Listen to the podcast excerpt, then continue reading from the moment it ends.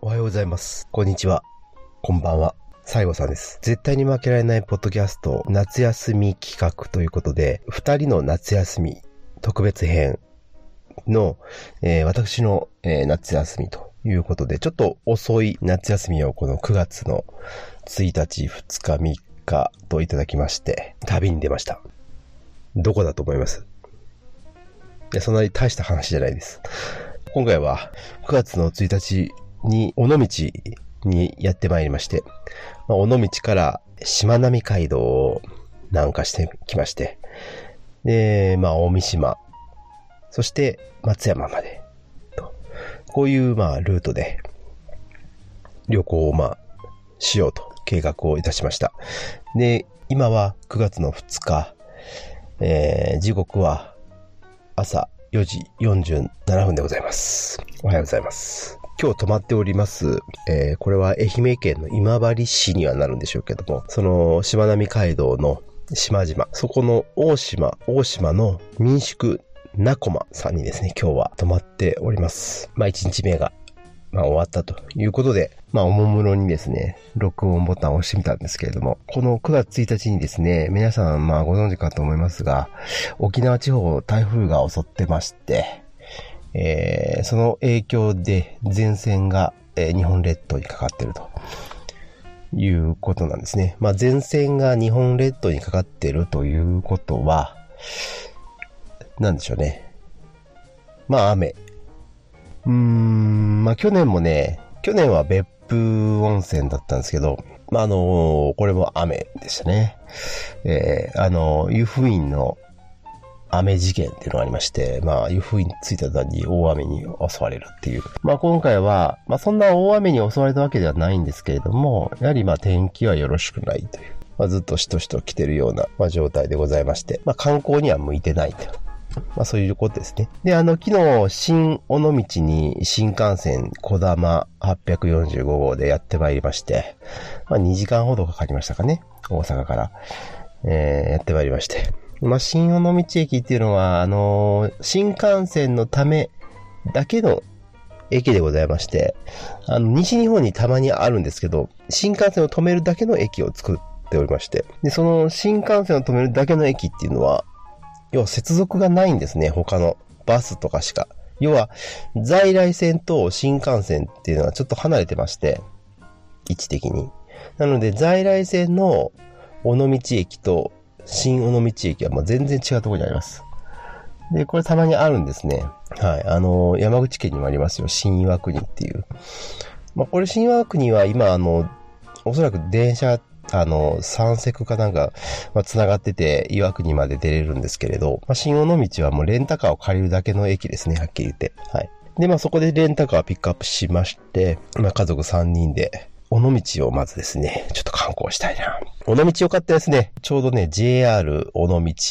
から東側の方に行きますと、センター街というですね、あの、商店街がありまして、まあ雨だったらそんなブラブラはしてないですけれども、まずちょっとまあ昼前に着きましたんで、えーご飯食べたい。じゃあ何食べるかな。ね。で、まあ、ここでね、二択だったわけですよ。一つは尾道ラーメン。で、もう一つは、えー広島お好み焼き。うん、どっち食べよう。で、ラーメンもまあ捨てがたいんですが、ちょっとお好み焼きも食べたいよね、ということになりまして、えー商店街の中、まあお好み焼き屋さんを探しました。歩いたね、商店街を。でね、なんでそんな歩くかって、いや、おお好み焼き屋さんあるんですよ。たくさんあるんですけども、えーっと、最初に、まあ、行こうとした店が、まず、えー夏休みというふうに書いてありまして、8月の19日から21日までがお休みっていうことで書い張り紙がしてありましたが、えー9月9月の1日もお休みでした。夏休みという張り紙をしたまま休みでしたので、えー夏休みのまま閉店した可能性があるということでございますね。で、もう一軒、あの、歩いて5分ぐらいのところにありましたから、あ、じゃあ次行こうということで、まあ次行きました。雨降ってますよ、皆さん分かってます？次行こうということで、次行きまして。そしたらですね、えー、それは商店街の中にありましたが、お店は、そこもお休みという。まあ、これ定休日でございました。で、まあもう一軒、まあ歩いていきまして。まあこれもまあ、しっかりお休みということで、えー歩いて4軒目ですね。4軒目にありましたお店で、やっとこう入れまして、普通にまあ美味しかったんですけども、お好み焼きね、探すのに、まあ、都合4軒歩いたと。雨の中ですよ、皆さん。わかります？うん。まあ、あの、センター街はね、えっ、ー、と、屋根が一部あるところがあるんですけども、まあ、当然その、お店なんで路地入っていかなきゃいけないってことで、その時は、まあ、ちょうど、当然傘ささなきゃいけないと。で、3歳児もいると。まあ、こんなような状態で歩きました。という、まあ、えー、スタートだったですね。で、まあ、お昼ご飯を食べまして、さてどうしようと、うん、雨だしな、でもあんまりこうね、ぼーっとするのもまああれだということで、お昼ご飯を食べた後に、プリン食べに行こうと。あの、尾道の駅の近くにですね、駅前の、えー、JR 尾道駅前のおやつと山猫さんですね。まあ、こちらの方に、あの、ここでね、尾道プリン。あの、ちっちゃい瓶ですね。いや、まあ、ジョアみたいな瓶、ジョアみたいな大きさあの、ヤクルトのジョアわかりますかね？ジョアを少し大きくしたような瓶の、えー、に入った、えー、プリン。美味しかったですね。滑らかでした。すごくカスタードが滑らかでですね。面白いのが、尾道プリンによくお弁当なんかで醤油をが入ってるちっちゃい魚の容器ありますね。あれにレモンソースみたいなのが入ってるんです。で、そのレモンソースをプリンにかけることによって、えー、味変ができるというね、非常にユニークなプリンでございました。で、確かに最初食べた時、その、えー、一口目は、えー、ザ・プリンという味だったんですけども、レモンソースをかけますと、あの、味が変わって、レアチーズケーキみたいな味に変わりましたね。あれは、すごかったなうん、ぜひ食べてほしい、皆さん。尾道に行った時には、おやつと山猫さんでプリンを買いましょう。さすがにね、人気店ということで、若い方がたくさんいらっしゃいましたが、で、そこの店先ちょっとね、あの、椅子がありますんで、椅子にちょっとかけさせていただいて、まあ、食べとったわけですけども、そうするとですね、一人のえー、老婆が私たち3人の近くにこう来てまして、で、別に話しかけるわけでもなく、なんでしょうね。まあ、若い方わかりませんが、あのー、巨人の星のお姉さんのような距離感で、ちょっとこう、そばから見守るみたいな感じの距離感で、私たち3人を見てる老婆がおりまして、私はすぐ気づきましたね。怪しい。で、まあ思ったんですけども、まあ喋りかけられることもなく、まあ我々も3人でプリン美味しい美味しいって食べたんですけど、まあ一歩一歩こうにじり寄るような感じで私たちに近づいてくるんですね。うん。別にそんななんか変な感じもしないんで、何も僕は言わなかったんですけど、まあ、こう、じりじりじりとこう来るんですね。で、まあ、ある一定の距離で、まあ、話しかけてもいいかなぐらいの距離まで来た時に、いいね。幸せで、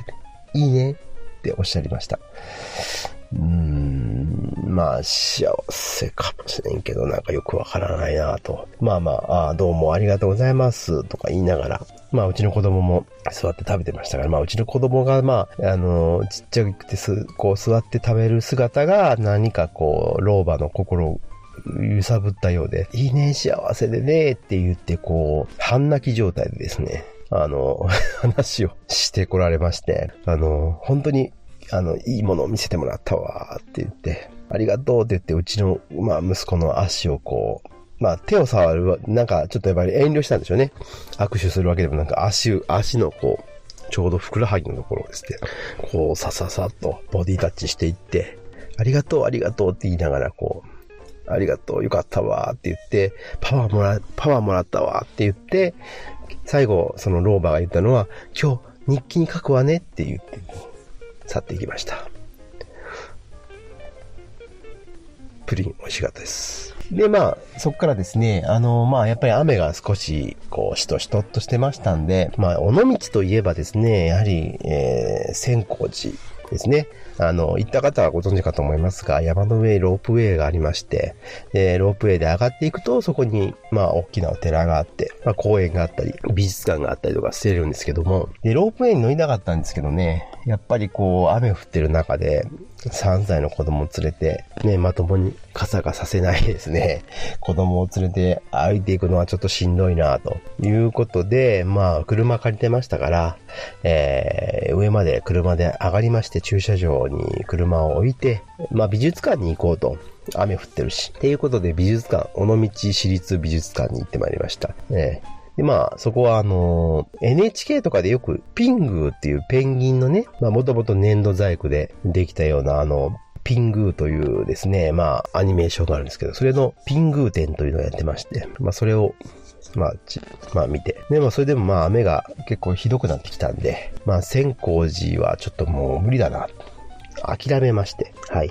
諦めました。千光寺諦めっていうね、いう選択肢を取りまして、何のためにのことか言われませんが、はい。これでね、とりあえず、まあ、もうあの、その時点で4時前でしたから、じゃあもう今日のお宿に向かいましょうっていうことで、まあ車を走らせまして、途中ですね、大野道の向かい側に向かい島があるんですけども、そこにですね、やいやいラジオの馬屋さん一服さんから教えていただいた、後藤高専所というですね、あの、高、高専というのは、鉱石の鉱に泉と書きますね。で、まあ、ここはあの、後藤サイダーというのが、丸五サイダーか、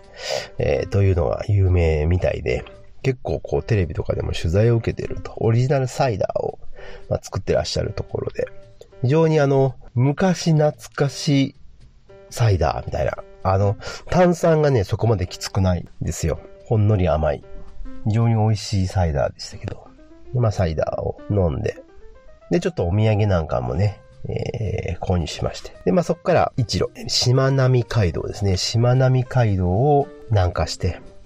来まして。で、ここはあの、サイクリングが有名ですね。尾道から今治まで、あの、サイクリングで行くっていうのが、まあ、非常に、まあ、流行ってました。まあ、今でも多いのかなまあ、休みの日になると多いんだと思いますが、なんせ今日は平日ですから、まあ、そんな人はいませんけれども、うん。まあ、そんなような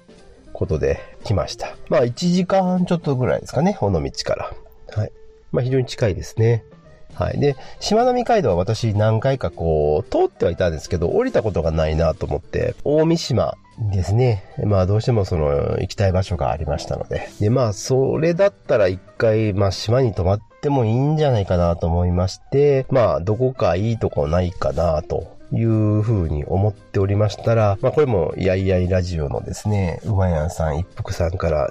教えていただきまして、大島のですね、民宿なこままあ、ここがいいということで教えていただきまして、まあ、来ました。そんなに大きくはないんですけれども、宿としては。で、まあ、民宿とは言ってますが、まあ、ほぼ旅館に近しいですね。まあ、お部屋は広いですし、お部屋広いですね。まあ、3人で泊まると持て余します。でも、私が今日泊まってるところは、えー、ロフトがついてますね。屋根裏部屋、いわゆる、があって、で、まあ、そこにも寝る、2人ぐらい寝れますし、当然、その、和室なんで和室にも、えー、4人ぐらいは寝れるぐらいのスペースが、まああります。なので、まあ多い家族が来ても安心ということですね。はい。で、今日私はロフトに寝てました。まあ、あの、本当に快適に寝ましたけれども、ただ、なんせロフトには電源がなくてですね、途中で夜中に、あ、携帯充電してないなっていうように気づきまして、夜中にあの、ロフト降りるんですけども、ロフトの階段がもうね、ほぼ90度なんですね。うん。82度ぐらいありましてね。はい。階段というか、はしごですね。そう、はしご。それがね、やっぱりこういう降る、降りる分には非常に怖い。寝ぼけてるっていうのもありまして、まあ、落ちはなかったんですけど、はい。落ちることはまあ今のとこまだないんですね。朝4時半でないんですけども。ただまあちょっと、何回も往復するのはちょっと、あれだなと。いうふうには思いましたが、ただもう宿は素晴らしい。そして何が素晴らしいって、まあお風呂もですね、大きいお風呂がありまして、露天風呂もあります。ここはですね、ご飯ですね。夕食がですね、まあ3人で食べましたが、まあ食べきれん。多い、たくさん山盛りの魚介ですね。お魚でございました。まずですね、メインとなりましたのが、タイですね。タイの塩焼き。塩焼きって言っても、あの、これ、私は崩落焼きっていう風にちょっと、なんか淡路島の方では崩落焼きって言って、要するに焼いた石でですね、石を皿の上にこうザーッと乗せて、タイ、あとエビ、サザエ、これですね。で、あとそれを塩をわーっと周りにまぶしてそれを焼くっていうような形の料理でございまして、まあ、これは美味しかった。それと、まあ、お作りですね。一匹丸々のお作りでございました。これは、アコーというふうに、え、言われてました。アコウというお魚、私も初めて食べました。美味しかったですね。身がプリプリ白身でして、食べることのないようなお魚。四国では有名なんですかね。アコウと言ってましたけど、私はもうアコウって言ったらアコウローしか知らないと言って。まあ、ここで一笑い取ったところですね。まあ、で、もう一匹お魚、煮付けでしたね。もうこのお魚の名前はね、もう Google で調べましたがわかりませんでした。なんかおっしゃってたと思いますよ、お店の方はね、当然。えおっしゃってたと思いますけど、それはね、言ったからって覚えてるわけではございません。はい。えー、で、まあ、Google でさ、ほら、あの、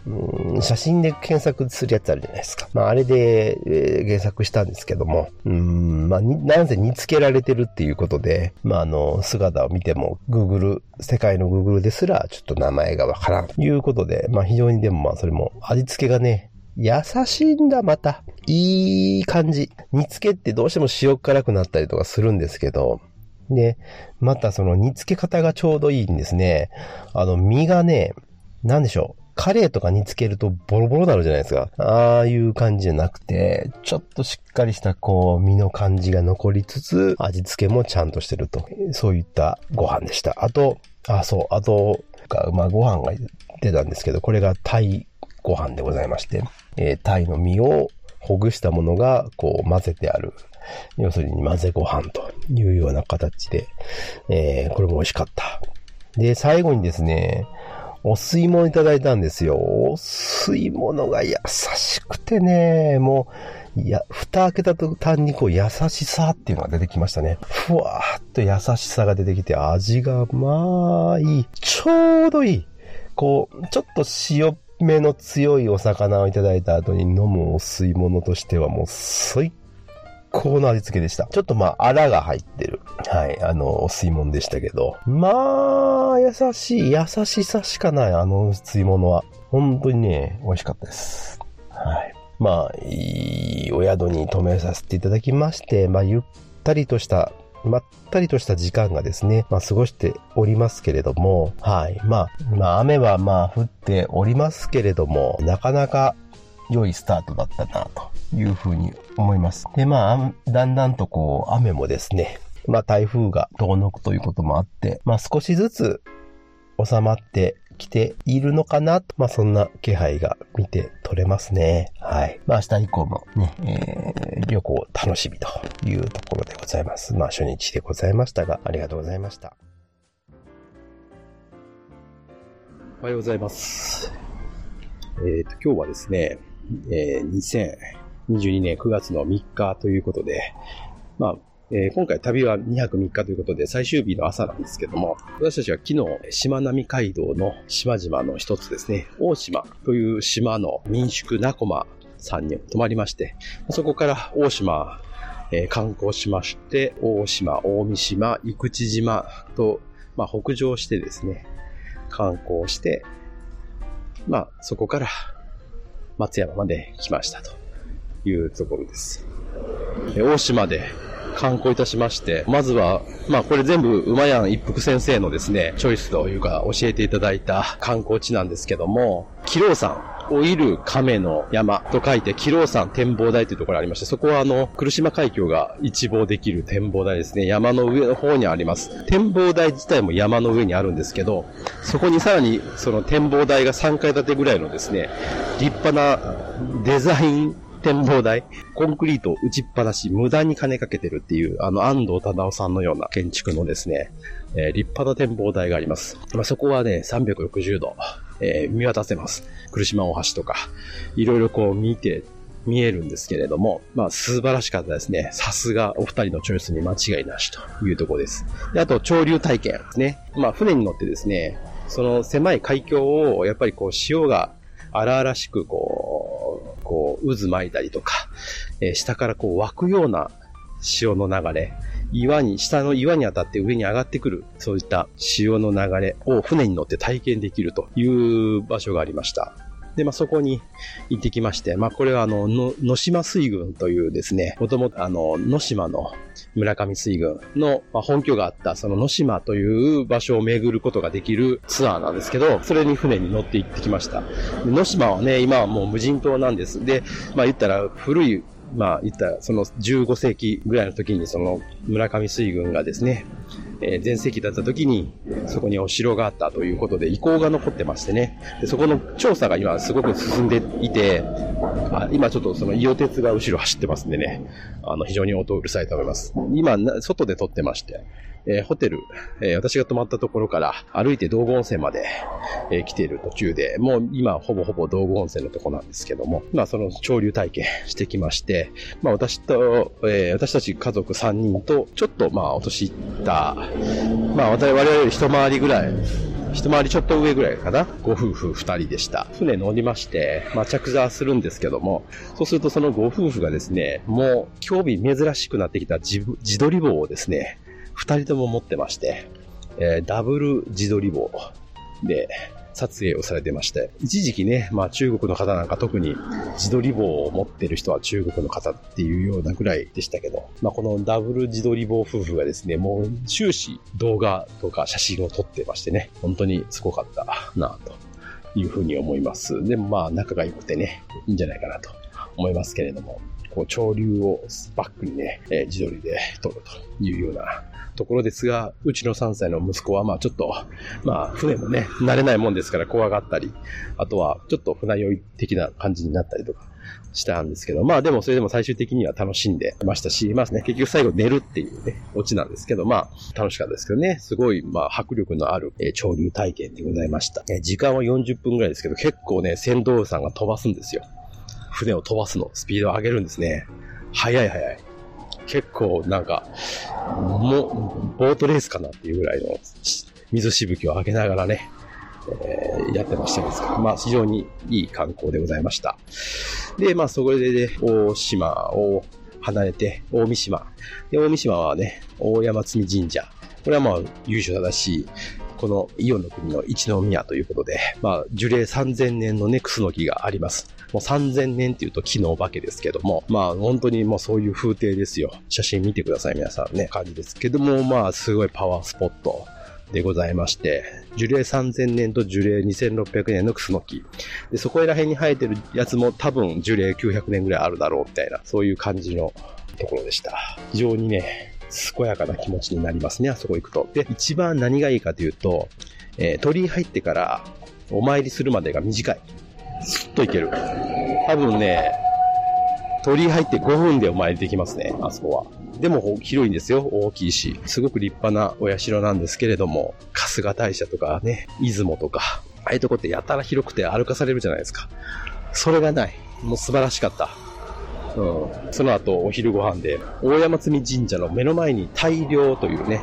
えー、漁師の大量ですよ。たくさん取れた時の大量というお店の名前の海鮮丼を中心に出しているお店、えー、行ってきました。これも、あの、二人のチョイスでございますけれども、もう最強でしたね。もう全部乗せ、ダブルで行った、行ったりました。二人でね。はい。もう全然、全然お腹いっぱいで、はち切れましたけども、はい。ものすごく美味しかった。エビ、イカ、イクラ、サーモン、タイ、マグロ。もう数えきれないぐらい、それ以外にもたくさんもう全部乗せですから。もう全部乗ってます。はい。魚介全部。海と言ってもいい。海そのものを食べるっていう感じですけど。はい。まあ、そういうような、えー、海鮮丼。最強の海鮮丼をいただきまして。まあ、そこもね、普段は、えー、土日はやっぱりかなり混んでるということなので、その名前をね、書いてから、えー、お参り行ったら、まあいいんじゃないかっていうことで言われてましたけど、まあ昨日はね、平日ということで、まあ空いてました。まあ待つこともなく入れて、えー、しっかりとお腹いっぱいになりましたということで、まあご飯が、まあその丼の具材の量に対してご飯が足らないということで、追いご飯をした挙句、ご飯大量に余るというちょっと事件もありましたけども、まあそれはまあしっかり私の方の胃袋に収まりましたが、えー、そういったことがあって、でまあそこから、まあ、生口島、レモンの島ですね。えー、国内レモンの生産をえー、いち早く始めたという、まあ、レモンと芸術の島といいますか、まあ、至るところに、あの、素敵なオブジェクトがありまして、はい。まあ、観光なんかでも映える、いわゆる映えですね。を、えー、中心に映えということを狙って観光するというような場所でして、そこに瀬戸田サンセットビーチというのがあるんですけど、まあ、そこに行くといろいろなオブジェクトがあったり、若い子キャッキャ言ってたりとかして、えー、してます。まあ、非常にいい場所でしたね。まあ、そこ夕方ぐらいでしたけど、まあ、着いて、まあ、そこから、え、松山まで来ましたと。で、松山はね、私はあの、大街道の道民院に、やっぱ道民院ですね、泊まりまして、はい、道民院のお風呂入りました。よかった。最高。道民院最高。ね。さすがにね、もうご飯お腹いっぱいでね、夜泣きそば食べれませんでしたが、家内と息子は食べに行ってましたけども。まあ、ゆっくりさせていただきまして、今日は最終日ということで、松山ね、えー、観光していきたいと思ってますよ。まあ、ちょっとね、どんなことが起こるかわかりませんが、はい。まあ、楽しみかなと思います。はい。じゃあ、えー、今日最終日ね、えー、松山観光して、えー、尾道まで戻りたいと思います。はい。じゃあ、後ほど。道後温泉といえば、こぼれ話的にちょっと紹介しておきたい話があるんですけど、まあ、二つね。えー、一つは、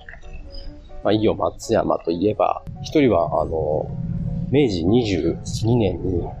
えー、この道後町の初めての町長になった、えー、伊佐庭さん、伊佐庭幸也さんという方ですね。まあ、この方は、あの、この道後温泉、この当時、えー、非常に廃れてまして、もう一回復興させようということで、尽力した、方です。で、まあ自分の給料をね、もう無給にしてでも、えー、この道後温泉の、えー、本館の建物を、まあ、え、改装しようということで、当時莫大な費用をかけて、あの、その改装をね、するということをやった方です。で、この方のね、銅像が、実は、えー、道後温泉の本館の、えー、隅の方に、もう人これ見ねえんじゃねえかっていうところにね、あります。まあ、非常に、まあ、道後、今の道後を、まあ、100ね、その明治22年頃の道後を100年後もね、負けないような、どこの観光地にも負けないような、まあ、場所にしたいっていうことで、そういう思いで作っていった方です。で、あともう一人はね、えー、俳人正岡四季さんですね。この方は松山の生まれですけれども、まあ、道後温泉にね、のあの、有名なからくり時計が駅前にあるんですけど、まあ、そのからからくり時計のさらに奥、まああまり人の行かないエリアにね、えー、銅像が、えー、立ってます。で、この銅像は野球のユニフォームを着ている正岡式さんの像ですね。で、この、まあ、正岡式と野球って、まあ、すごく密接というか、まあ今、ラジオなんか、ラジオやテレビで言ってるその用語、え打者とか走者、えまあ直球なんてね、いうのを翻訳したっていうので有名ですし、まあ自分の幼名も登るっていうお名前だったんですけど、その野球の、えー、矢に玉って書いて、登るというペンネームで、ね、活動された時もあるというようなぐらい、まあ野球が好きだ。いうことで、野球に、今の野球にすごく、まあ、携わった方、正岡式さんですね。はい。まあ、この二人の銅像がね、ありますので、ぜひ、行かれましたら見つけてください。はい。で、あと昨日ね、その、道後温泉歩いてましたら、まあ、お土産屋さんがいっぱいあるんですね。で、まあ、うちの息子なんて3歳ですから、まあ、お土産物というか、そのおもちゃが欲しいわけですね。で、その昨日の、え、今治かなのお土産を見てるときに、まあ、あの、スライムがあったんですよ。スライム。知ってます？皆さん。そのスライム、要は以前にですね、妻の母に買っていただいて、おばあちゃんに買っていただいて、その、スライムがすごい楽しかった。でも、スライムが硬くなっちゃったんですね。で、その硬くなったスライムを復活させようと思ったんですけど、えー、失敗したらしくてですね、えー、スライムなくなっちゃったと。いうことで、彼が非常にショックを受けてまして、そのスライムを昨日見つけたんですね。今治で。で、まあ、やっぱりお土産物として買うスライムってもう大人からしたら魅力マイナス500ぐらいのものじゃないですか。ね、スライムいらない、かっこよりによってスライムかよ。100均で買えるじゃん。カッコ閉じるぐらいの気持ちなわけですよ。だからまあ買い、買わないという選択肢を持たすために、まあ今日は買わないよということで説得してですね、その今治のスライム危機を乗り越えたんですけども、まあ今買わないと。で、まだ後、また後でね、明日、まあ今日ですね、いわゆる今日見つかったらどっかで買おうねと。いうことで言ってたんです。で、道後温泉のアーケード歩きましたらいっぱいこうお、お土産屋さんあるわけですね。で、彼は言うんですね。もうお土産屋見るたんびにスライム、スライム、スライム探せよということをずっと言い続けてるわけですけども、まあ、当然スライムないんですよ。なかなかね。まあ、どっちかっていうとチープな部類ですから、スライムって。なので、まあ、ないわけですけれども、まあ、スライムを探しよう、探そう、探そうって言って、一緒に探して、まあ、スライムないね、ないね、というのを繰り返してる。なので、なんとかこのスライムをね、逃げ切りたいと思ってるんですけど、まあ、あれば、まあ、買わざるを得ないのかなと思うんですけど、まあ、ここはなんとかね、大人の、その、どす黒いやり口で、なんとかスライム危機をね、乗り越えたいなと思います。はいおはようございます。えー、今日は9月の4日の朝ということで、まあ、奈良に戻ってまいりました。いや、えー、まあ、旅は終えたんですけれども、まあ、昨日の、えー、旅と、あと、振り返りをちょっとお話ししたいなと思いました。昨日は、えー、朝私、道後温泉で、アスカの湯に入ってまいりました。アスカの湯、私あの、えー、7年ぐらい前に道後温泉行ったんですけど、その時はまだ、えー、ございませんで、平成29年にできたということでございますので、私が行く以降に、行った以降にですね、新しくできた、えー、お風呂ということで、あの、道後温泉行かれた方はわかると思いますが、商店街がざーっとありまして、えー、商店街があって、突き当たって右側に行きますと、道後温泉の本館、あります。今工事中の本館。そして突き当たって左側に行きますと、椿の湯。で、その椿の湯に併設する形で、飛鳥の湯というのができています。で、飛鳥の湯はですね、まあ、まあ、簡単に言うと、まあ、観光向けの、まあ、建物でございまして、あれ2階建て、3階建てぐらいあるのかな。まあ、本館と同じような感じで、えー、分かれてます。一番まあ低いグレードのものは、まあ入館してお風呂入って、入るのみというもの。で、もう少しお値段、えー、お金を払えばですね、2階に行って休憩室とかを使えますよと。まあ簡単に言うとこういうような感じです。はい。まあ手ぶらでも入れます。あのタオルも貸し出しがありますし、まあシャンプー、石鹸、えー、リンス等々はもう備え付けがございますので、全然いけると思います。で、私はそ、そっち行ったことなかったんで、まあ朝7時前にですね、まあそちらの方に入らせていただきました。まああの非常に、まあ1回だけの利用でしたが、シンプルで素晴らしかったですね。広めの浴槽と露天風呂ですね。がありまして、なんですね。まあ、スタンダードな、えー、形ですけれども、非常に良かったですね。ちょっとこう、なんですかね、スーパー銭湯とは言わないですけど、まあそういうような、えー、ニュアンスの、えー、ところでございましたので、まあ、あのー、ぜひお立ち寄りの際には行ってみてください。でね、とまあ、道後温泉私朝行ってきまして、まあ、道民院の朝ごはんを、まあ、戻って食べまして、で、まあ、卵焼き美味しかったなうまかった。道民の朝ごはんね、美味しかったです。バイキングね。で、えー、道民石出の湯をですね、まあ、後にしまして、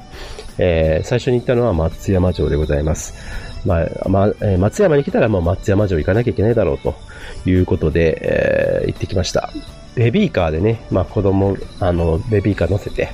まあ3人で歩いていったわけですけれども、道民院からで、えー、松山城はまあ歩いて行ける距離なんですけれども、まあ、そこからロープウェイで登る。で、そこからロープウェイの駅からですね、天守閣をまあ目指すという形で少しまあ歩かなきゃいけないんですけれども、で、まあ私は、その、ベビーカーでね、どこまで行けるのかっていうのが気になりましたんで、ロープウェイ上がるときにですね、そこのお姉さんに聞きました。ベビーカーでどこまで行けますかと聞いたんですが、そのお姉さんは、いや、天守閣の手前まで行けますよっていうことでした。で、結果から言うと、あの、私の感想ですよ。行けなくはない。行けなくはないっていう感じ。確かに、こう、ちゃんと、なんですかね、バリアフリーと言いますか、階段なんかは段差がないところが一部分あるというようなところで、だいたいこう、ベビーカーの幅ぐらいの段差がないスロープが各所各所にこう、作ってある感じで、まあ、元々のこう、平べったい、なんですかね、段差、段差というか、階段というほどでもないですけど、徐々にこう上がっていくような階段作りになってるんですけど、まあそこが、そう、上がるところがスロープになってますと。いうところなんですけど、なんせまあ、松山城っていうのは山の上ですから、で、山の上にさらに石垣を建てて、その上に作っているお城なんで、石垣をどんどんどんどんこう、えー、石垣が、の高さの分だけ坂道を上がっていかなきゃいけないと。いう状態で、まあ私はベビーカーを押しながらですね、しかも子供寝てましたんで、全くまあ歩く、歩けないという状況で、とにかくベビーカーを押す、そしてその不安定なスロープを登るっていう、こういう、まあ、いわば修行のようなことをさせていただきまして、まあ私が低主角に着く頃にはもうボロボロというような状態で汗ダクダクということなんで、まあ、夏場の、えー、途上は気をつけようというふうに思います。まあ、低主角ね、私行ったんですけど、まあ、あの、7年ぐらい前に、まあ、低主角登ってまして、家内は初めてだったんですけど、で、子供が寝ているもんで、えー、ベビーカーでは今行けませんから、寝た子供をおんぶして天守閣に登るということはもうこれは無理だなと、私は判断しましたんで、まあ、あの、家内の方にですね、まあ、見学行ってもらって、で、待ってよと。で、下で待って、まあ、家内が降りてきたら交代で行こうと思ったんですけども、まあ、早い段階で子供が、まあ、私、えー、待ってる間に起きまして、まあ、そこからね、また私も、ちょっと子供連れて天守閣登るっていうのはちょっと難しいな、というふうに判断して、まあ、家内だけ天守閣を見学して、まあ、私はまあ、松山城天守閣をざ、もう断念せざるを得ないと。ということで、まあ、まあ一度登ってるんでね、まあいいかなとは思ったんですけど、まあ、あのー、そういう大英断をしましたと いうことです。で、まあ天気も良かったんでね、暑くてね、まあ上でかき氷と、えー、ポンジュースを飲んで、えー、降りてきました。そしてね、あのー、まあ松山城を後にしまして、まあ、お土産屋さんやらちょっと巡ってたんですけど、まあ、どうしてもね、うちの子供が欲しいと言っているキラキラ光るスライムなんですよ。これをね、えー、ってこう言うんですけど、ないんですね。もうどこにもないんですよ。お土産屋さんには。あんだけ言うんだったら買えばよかったと。まあ、って後悔しましたけれども。で、まあ、どこ行っても、まあ、スライムがないもんで、松山のね、商店街に、えー、ドンキホーテあるんですよ。で、ドンキホーテだったらスライムぐらいあるんじゃねえかなと思って行ったんですけど、まあそこにもなくてですね。まあ結局スライム見つからずというところで、まあもうしょうがないんで、えー、まあちょっと次移動しようということで、まあただ時間もですね、結構その時点でもえー、いい時間でした。松山から最終、えー、尾道まで戻らないといけないということが残ってまして、で、夕方の6時ぐらいの新幹線に乗るんで、まあ、それまでにはの、えー、戻らなきゃいけないと。で、まあ、そこから逆算していくと、松山、遅くても2時過ぎには出ないと、なんだかんだやってもう間に合わなくなっちゃうという、まあ、2時半が結構それギリギリぐらいかなっていう感じだったんで、本当はまあ、もうちょっとゆっくり違うとこも見たかったんですけれども、子供も連れてますし、まあ、スライムもないですし、なかなかまあ、観光をこれ以上していくのも難しいなと思いまして、あとまあ、最後、道後のね、商店街行こうかと。まあ、その前の日行ったんですけど、夜だったんで、まあ、閉まっているお店も多かったし、あと、まあ、お土産はね、やっぱ道後温泉の商店街が、まあ、すごくいいので、まあ、そこで買おうと。いうことで、道後温泉にもう一回行きました。で、まあ、車止めて、からくり時計がね、あの、道後温泉入り口あるんですよ。で、まあ、それも見たいねっていうことで、ちょうどあれは、えっ、ー、と、土日は30分おきかな。にやあその、からくり時計が動き出すので、まあ、それ見たいなということもあって、時間調整も兼ねて、えー、商店街行きまして、でお土産を、まあ、いろいろ買いました。お土産、まあ、当然スライムも探しながら買ったんですけど、まあ、結局まあ、最終的にはなかったんですけどね。私、ちょっと行きたかったな、行きたかったなっていうのか、行こうと思ったのが、えー、っと、道後温泉の、えー、伊予鉄の駅のですね、駅舎が、古い駅舎を再利用してスターバックスが入ってるんですよ。皆さんご存知スターバックスコーヒーが入っていて、でそこが、えー、駅の2階がちょうどスターバックスの客、客席になってる。その古い駅舎をそのまま利用してるんで、なかなかノスタルジックな感じのですね、えー、内装になってます。まあ、あの、行かれてください、ぜひ。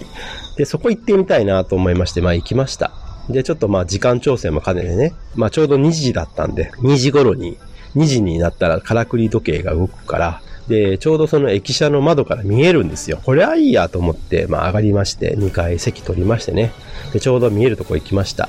で、まあ、それも見て、で、コーヒーも飲みまして、じゃあ、そろそろ行こうかと思いまして、スターバックスを一回降りて、パッと出たらそこから土砂降りですよ、雨。忘れてました。雨男でした。ええ、土砂降りです。晴れてたんですよ。からくり時計が止まって、ああ、からくり時計終わった、いや、パチパチパチっていうとこまで晴れてたんです。で、さあ出ましょう。席を立って、1階の席まで降りて、ゴミ捨てて、扉をありがとうございました、で、ザーですよ。すごいと。すごいパワーやっていう自分なりにこう、思いましたね。でもそっから土砂降りですよ。雨。まあ、に、まあ、にわか雨とはいえですね、すごい量が降りました。で、まあ、ちょっと雨宿りをしつつ、で、私はまあもう車がすぐ近くに止まってましたんで、もう車取り行こうということで、私だけダッシュで車取りに行って、で、車出して、雨宿りしてる、まあね、うちの家内と息子をですね、車に、車に乗って、で、まあ、出発ということで、まあ、雨の中、松山を後にしたという感じですね。そこからね、まあ、来たルートを戻るということなんですけど、私、ちょっとね、まあ、あのー、まあ、失敗したなと思ったのが、やっぱり、えー、大三島からですね、松山の移動がね、もうちょっと近いイメージだったんですよ。僕の中で。でも、意外と時間かかるし、ルートがあんまりこう高速道路でスパーンって行ける感じじゃないんですよね。下道で、えー、海、海側のルート行くか、山のルート行くか。で、あとは今治経由で高速道路で行くかっていう、まあどっちかなんですよ。で、どっちしてもだからシンプルにこう、しまなみ海道からそのまま松山まで高速で行けるっていう感じじゃないんですね。そう。なんかね、僕思い違いしてて、なんかそのまま行けたようなイメージだったんですよ。だからまあ、松山まで足を伸ばそうってことで考えたんですけど。まあちょっとここの距離感がね、まあ今回移動が時間がかかってしまって、まあちょっと失敗したなというとこなんですけど、でまあそれを戻らなきゃいけないということなんですけど、なかなかこうお昼ご飯もね、食べ損ねてる状態でしたから、まあお腹も空いたなと思って途中でまあ、えー、帰りが半分高速半分下道みたいな感じだったんで、なかなかこうパーキングエリアも見つからず、結果、えー、スーパーでスーパーに立ち寄って、地元のスーパーに立ち寄ってね、ハローズに立ち会って、まあ、菓子パンを食って、そのまま移動という、まあ、そんなことになりました。まあ、でも美味しかったですけどね、菓子パンもね。はい。戻ってまいりまして、尾道。で、まあ、尾道で、ちょっと、まあ、時間も1時間ぐらいかな。まあ、あったんで、観光はちょっと無理なんで、まあ、お土産、尾道のお土産ないかなと思ってちょっと見まして、で、尾道のラーメンを、えー、買って、で、尾道はね、もう、JR 尾道駅しかないんですよ。言った買い物できそうなところ。まあ、そこのお土産屋さん行って買い物して、レンタカーをね、新尾道の駅まで返さなきゃいけないんですけど、新尾道の駅がね、まあ、何もない。本当になくて、で、お土産屋さんあるんですよ。2軒ぐらい。駅の中に。ラストチャンスでちょっとなんかあるかなと思って新尾道戻って、で、行ったんですけど、うーん、まあまあない。まあまあまあという感じです。で、あの、新幹線に乗って食べるお弁当が欲しかったんで、なんかそういうのないかなと思って、JR 尾道駅にもあんまりなかったんでね。まあ、なんか、えー、あるだろうと思って行ったんですけど、本当に残りの、なんでしょうね。タコ飯って言われているもの。到底私にはタコ飯にあれ見えなかったですけど、なんかあの、なんですかね、おお惣菜がよく入っている、こう、蓋が半分パカって開く長方形のケースあるじゃないですか。プラの。その、なんかお惣菜が入ってるようなやつにご飯と、なんか見えたのは卵焼きが入ってるのは見えました。で、それが800円ぐらいしたんですね。で、800円かと思って、このお惣菜が800円。これは辛いということで、もうしょうがない。車内で、え、買うしかないということで腹をくくって、まあ、新尾道を後にしました。いうことで、なかなかね、えー、最終日がバタバタでしたけども、まあそんな感じで帰ってまいりましたということです。で、最終的にお弁当どうしたかっていうと、福山駅乗り換えだったんで、新幹線が小玉からのぞみに変わるという形だったんで、福山駅でね、無事ゲットできたと。美味しい、ちゃんとしたタコ飯をゲットということで、まあ、ナイス福山ということでしたね。あんちゃんということでした。はい。えー、まあ旅はそれで、まあ終わりということなんですが、まあ最後ね、まあベビーカーをね、持って移動っていうことで、ベビーカーとキャリーケース、で、子供がベビーカーに乗ってしまった場合にね、どうしてもやっぱり駅の移動ってすごく大変だなというのをもうひしひしと感じました。で、私、近鉄電車ですよ。で、近鉄電車って南波で乗り換えするんですね。で、南波から新大阪まで、えー、微動筋行くんですけど、えー、行き品はいいんです。帰りがね、えー、近鉄の南波駅って、たら一番西側の四つ橋側にしかエレベーターないんですよ。ホームに降りるエレベーター。だいたいまあ、どんな駅でもまあ、一つぐらいしかないんですけど、中でも遠いんですよ、御堂筋から降りて、御堂筋降りて、改札入ったら一番反対側逆サイドまで行ってからホームに降りないといけないっていう、このめんどくささがあったんですね。これはちょっとめんどいなと思って、だったら四つ橋線に最終地下鉄乗れば西側に着くんで、そうすればそのままエレベータースッと降りれるじゃないかっていうことを考えたんですよ。じゃあどうしようかっていうことで、新大阪着いたら JR でまず大阪まで行こう。で、大阪から西梅田行って、西梅田から四つ橋線で帰ろう。そうすれば南波でスッと帰れる。これは多分微動筋で帰るより早いんじゃないかっていう作戦を立てたんですね。失敗しました。倍かかりました、時間が。うん。あのね、じゃあ JR 大阪？ここのね、えー、っと、改札出てから、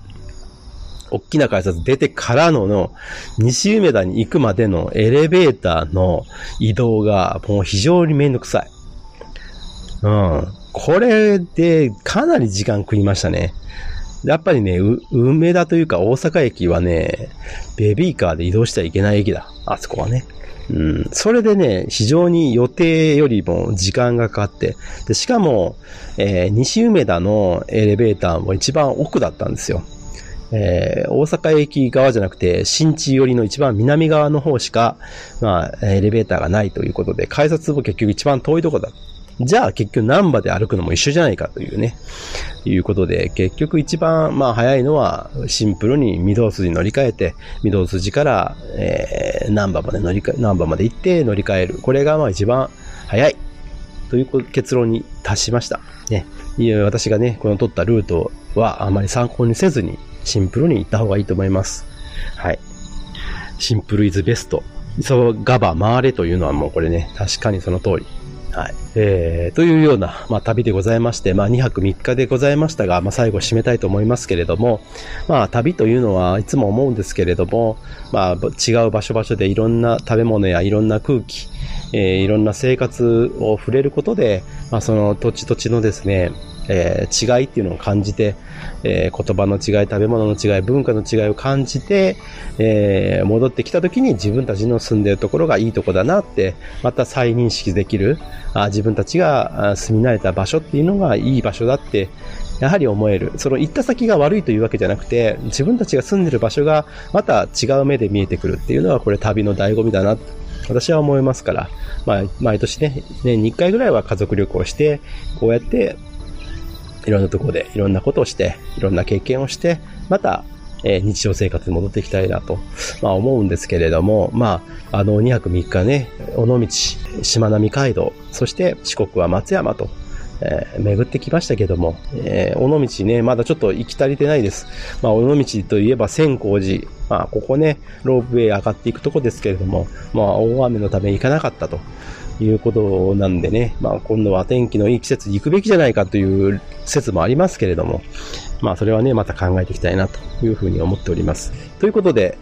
西郷さんの夏休み、2022年の夏休み、これでおしまいでございます。えー、いろいろとお話ししましたが、まああのー、皆さんもね、ぜひ旅の計画を立てて、たまには違う空気吸って、えー、気分転換するのはいいんじゃないかなというふうに思います。はい。では、以上でございます。どうもありがとうございました。